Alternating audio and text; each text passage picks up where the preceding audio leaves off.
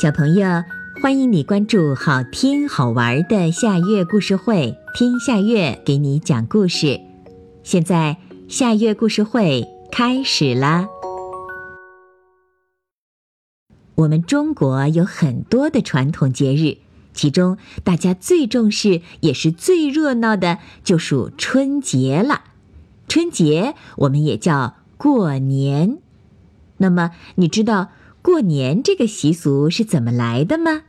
今天我们就来讲一讲。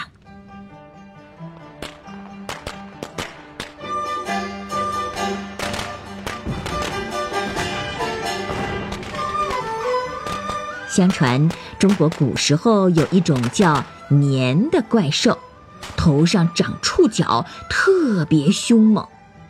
年常年深居海底，每到除夕的时候就爬上岸来吞食牲畜，伤害人命。所以每到除夕这天，村村寨寨的人们都扶老携幼的逃往深山，来躲避年兽的伤害。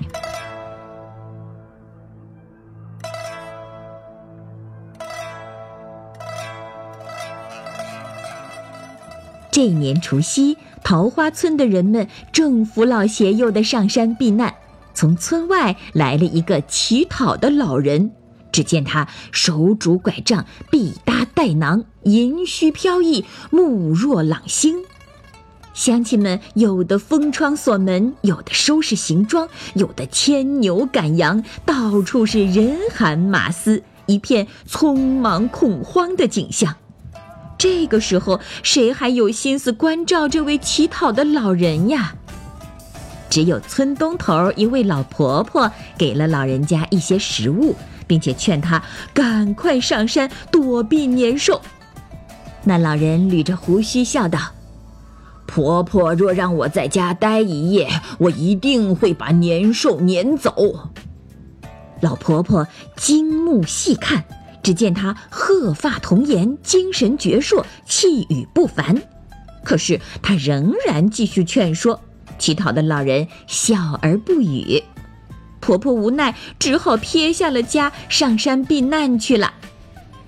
半夜时分，年兽闯进了村子。他发现村子里的气氛跟往年不一样。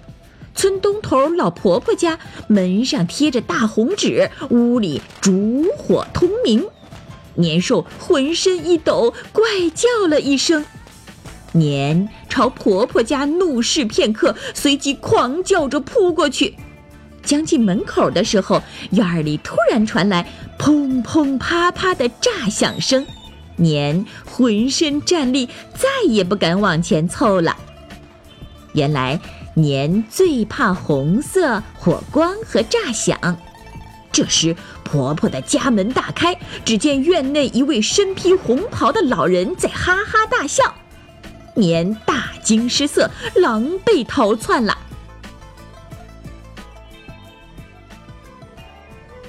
第二天是正月初一，避难回来的人们见村子里安然无恙，特别惊奇。这时候，老婆婆才恍然大悟，赶紧向乡亲们述说了乞讨老人的许诺。乡亲们一起拥向了老婆婆家。只见婆婆家门上贴着红纸，院子里一堆没有燃尽的竹子仍然在啪啪作响，屋里几根红蜡烛还发着余光。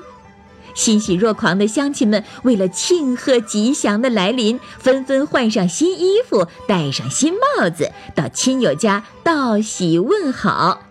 这件事儿很快就在周围的村子里传开了，人们都知道驱赶年兽的办法了。从此以后，每年的除夕，家家都贴红对联儿，燃放爆竹，户户烛火通明，守更待岁。初一一大早还要走亲串友道喜问好，这个风俗越传越广，成了中国民间最隆重的传统节日——过年。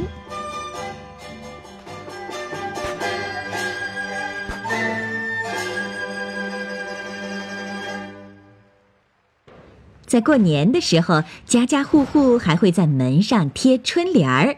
这个习俗呀，大概是始于一千多年之前的后蜀时期。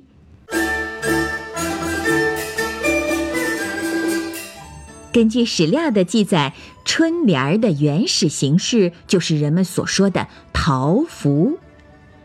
在中国古代神话当中，相传有一个鬼域的世界，当中有座山，山上有一棵覆盖三千里的大桃树，树梢上有一只金鸡。每当清晨金鸡长鸣的时候，夜晚出去游荡的鬼魂就要赶回鬼域。鬼域的大门坐落在桃树的东北，门边上站着两个神人，他们的名字叫神荼、郁垒。如果鬼魂在夜间干了伤天害理的事儿，神荼和郁垒就会立即发现，并且把他们抓住，用芒尾做的绳子把他们捆起来，送去喂老虎。所以，天下的鬼魂都害怕神荼和郁垒。于是民间就用桃木刻成他们的模样，放在自家门口来辟邪防害。后来人们干脆在桃木板上刻上神荼郁垒的名字，认为这样同样可以镇邪去恶。这种桃木板后来就被叫做桃符。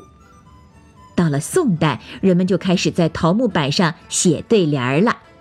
一个呢是不失桃木镇邪的意义，另外一个原因呢是表达自己美好的心愿，第三个呢就是装饰门户以求美观，又在象征喜气吉祥的红纸上写对联儿，新春之际贴在门窗的两边，用来表达人们美好的愿望。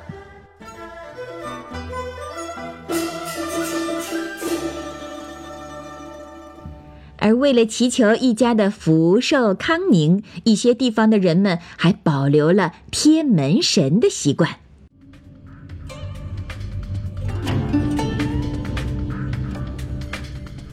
据说大门上贴上两位门神，一切的妖魔鬼怪都会望而生畏。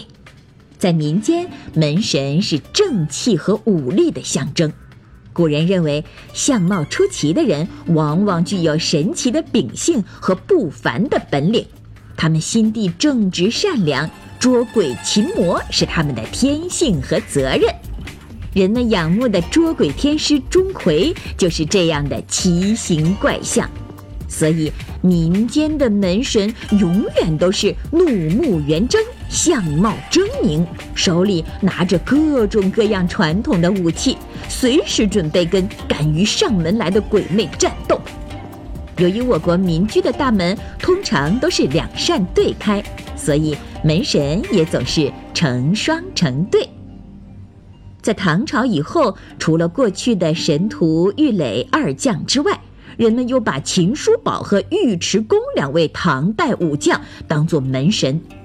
相传唐太宗生病，听见门外鬼魅呼号，彻夜不得安宁，于是他就让这两位将军手持武器，立于门边镇守。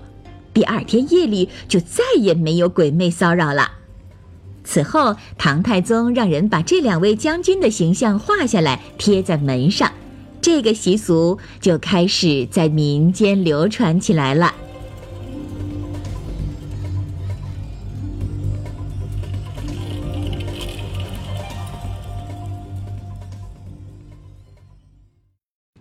小朋友，今天我们一起了解了过年的来由和风俗习惯，你也不妨把这个故事讲给爸爸妈妈和其他的小朋友听。在这里，夏月和夏月故事会祝你春节快乐，每天都开心。也欢迎你关注夏月故事会的微信公众号，听夏月给你讲更多好听好玩的故事。再见。